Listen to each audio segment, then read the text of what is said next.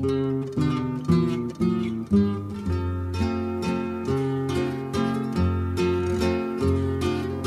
para mí, todo, y si no, no volveré a comer nunca. Quedar lleno, sin hambre, con el sabor del guajolote en la boca, sin desear otro pedazo. En el laberinto de la soledad, Octavio Paz dice, para el habitante de Nueva York, París o Londres, la muerte es la palabra que jamás se pronuncia porque quema los labios. El mexicano, en cambio, la frecuenta, la burla, la acaricia, duerme con ella, la festeja, es uno de sus juguetes favoritos y su amor más permanente. Macario es una ventana a la esencia de la cultura hacia la muerte y las clases sociales en la época del virreinato de la Nueva España del siglo XVIII, desarrollando la trama en el Día de Muertos, eje que articula la historia y conceptualiza la relación universal del hombre respecto a su destino. Basada en el cuento del escritor alemán radicado en México, B. Traven, Macario fue la primera película mexicana nominada al Oscar como mejor película en lengua extranjera y ganó 12 premios internacionales en su tiempo.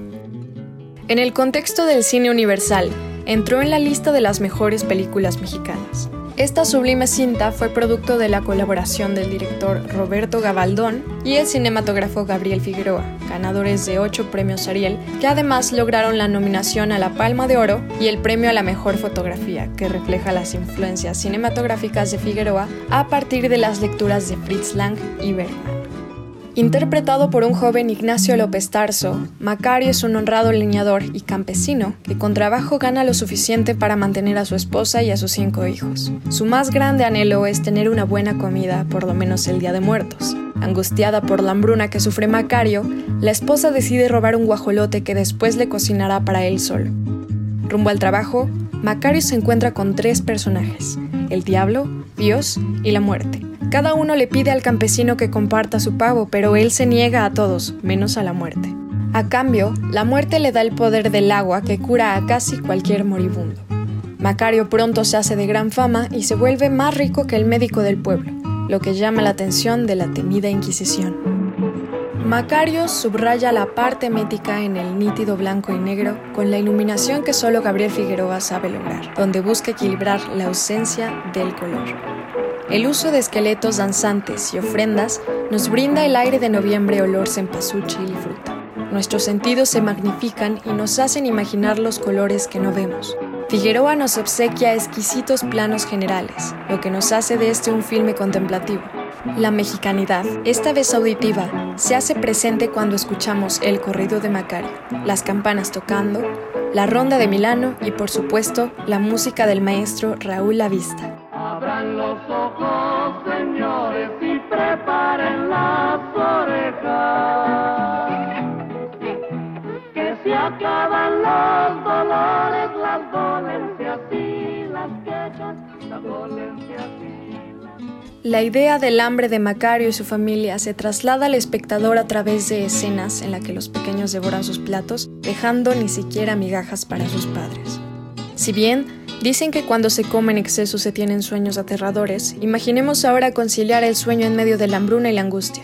Así lo vemos en el afligido inconsciente del campesino, que se deja ver como un titiritero que maneja dos grupos diferentes de esqueletos. Un grupo denota riqueza y los otros pobreza. Mientras el grupo de los ricos se divierte, los pobres miran tras los barrotes, tal como lo hacen los hijos de Macario mientras observan las generosas ofrendas en el altar de don Ramiro. La pesadilla que nos deja ver a Macario es su rutina diaria, pues se queda sin comer para darle de comer a su familia. Y es aquí donde comenzamos a notar un concepto fundamental de la historia. El miedo a morir, pues la muerte, al ser definitiva, provoca angustia y temor porque todos sabemos que una vez que se presenta, es certera. La relación de estos dos personajes rompe estereotipos, no solo por su semejanza, sino por el vínculo que crean desde su primer encuentro. La pobreza en la que Macario vive hace de él un personaje clave en la manera de ver la muerte. Una muerte que es su reflejo, ya que se presenta personificada por un hombre humilde, igual que él, con el que comparte una serie de características, entre ellas el hambre de toda una vida que no ha podido saciar. Voy a morirme de una vez. No volveré a probar un bocado hasta que pueda tragarme un guajolote entero yo solo, sin darle a nadie. sin aguantarme el hambre para que los otros coman. Sin duda, la literatura fue uno de los pilares sobre los que se logró construir esta obra cinematográfica. Y no hablo únicamente de la obra a puño y letra de Traven. La muerte es presentada en diversas obras de la época para denunciar y dar y conocer las injusticias políticas y las desigualdades sociales que sufre la sociedad mexicana. Juan Rulfo presenta su primera novela en 1955 a la que nombraría Pedro Para, cinco años después de la publicación primera de la obra de B. Traven, Macario. Notamos que las historias se desarrollan particularmente en zonas rurales, pueblos alejados de la ciudad. Hay notable pobreza extrema, hambre y guerra. México se siente muy presente y casi lo podemos oler. Se presenta la creencia de aquel lugar al que llegará nuestra alma viva después de que el cuerpo muere, el cielo, el purgatorio y el infierno. No siendo suficiente esto, en estas historias se entreteje una esencia onírica que ahonda más allá de la muerte de sus personajes y no se sabe realmente si son sueño, verdad o muerte en vida.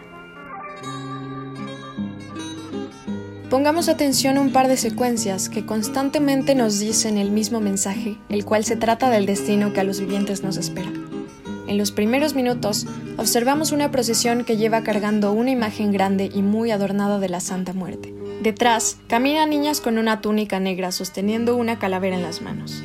Momentos después, Macario se presenta a cuadro talando con fuerza un gran árbol, mismo que cae lenta y pesadamente, causando un estruendoso sonido. La tala del árbol ejemplifica la muerte de este, pero también la muerte o la caída propia. Vemos unos minutos más adelante a Macario y su familia pasando por un cementerio. Lo primero que es visto es un gran árbol sin ramas, y mientras se hace un tilt down, comenzamos a ver tumbas con calaveras apiladas y una cruz encima hecha de huesos, rodeada de velas y no tantas flores. Macario se detiene a observar por un segundo. Los pensamientos de Macario sobre la muerte son interrumpidos por una de sus hijas, que le muestra su calavera de azúcar, misma que lleva su nombre en mayúsculas arriba de los ojos, justo en el mismo lugar donde Macario se acomoda el mecapal para cargar la leña. La leña simboliza la pobreza, el hambre y eventualmente la muerte. Es el destino que carga consigo todos los días, que le deja poco dinero para alimentar y alimentarse, y será posiblemente también la materia prima para confeccionar cruces y ataúdes. También es reflejada en los hijos de Macario la inocencia e ignorancia en cuanto a la vida y la muerte. Ellos, igual que todos nosotros, que no sabemos qué existe después de morir. Sin saber de qué se trata, los niños imitan la vida adulta en sus frases y en sus juegos. Por ejemplo, tenemos al principio de la película un importante golpe de efecto, que es cuando la esposa de Macario roba el guajolote. Llega a la casa y lo esconde mientras los niños juegan. El juego de los niños hace contrapunto a la acción de la mujer.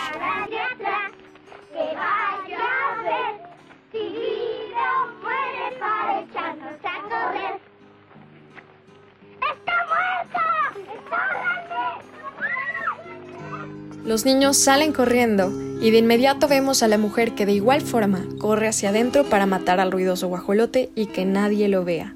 La frase que repiten los niños se escucha una vez más. La niña mayor le pregunta al niño que está en el centro del círculo, ¿con quién te vas? ¿Con el ángel o con el diablo? El niño responde, con el diablo. El diablo lo elige y se lo lleva. Esta escena dentro de la secuencia inicial anticipa el encuentro de Macario con el trío no terrenal, así como el accidente de su hijo y por último, el desenlace del protagonista.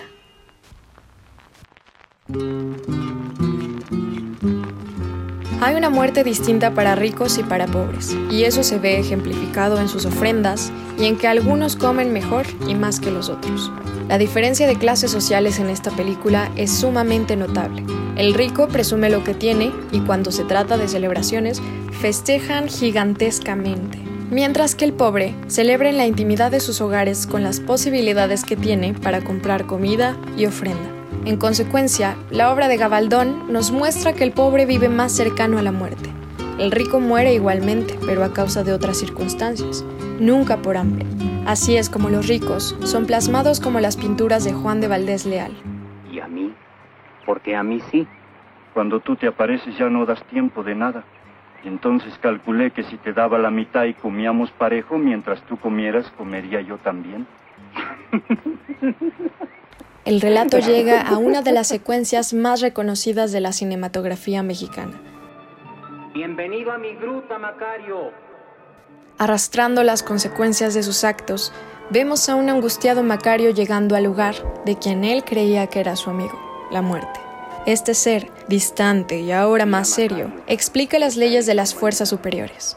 Observamos un exquisito plano general de ambos, viendo las innumerables velas que los rodean, las cuales representan a la humanidad y la fragilidad de la vida, mientras vemos flotando entre ellos la niebla que acentúa un misticismo y sobrenaturalidad.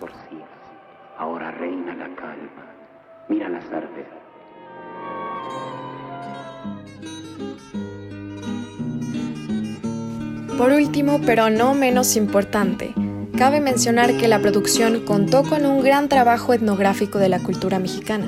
Fue este un punto clave para cintas posteriores que tendrían como tema principal a México, sus tradiciones y sus creencias, retratando los puntos de la vulnerabilidad social y adentrándose en el tema de las facetas de la vida.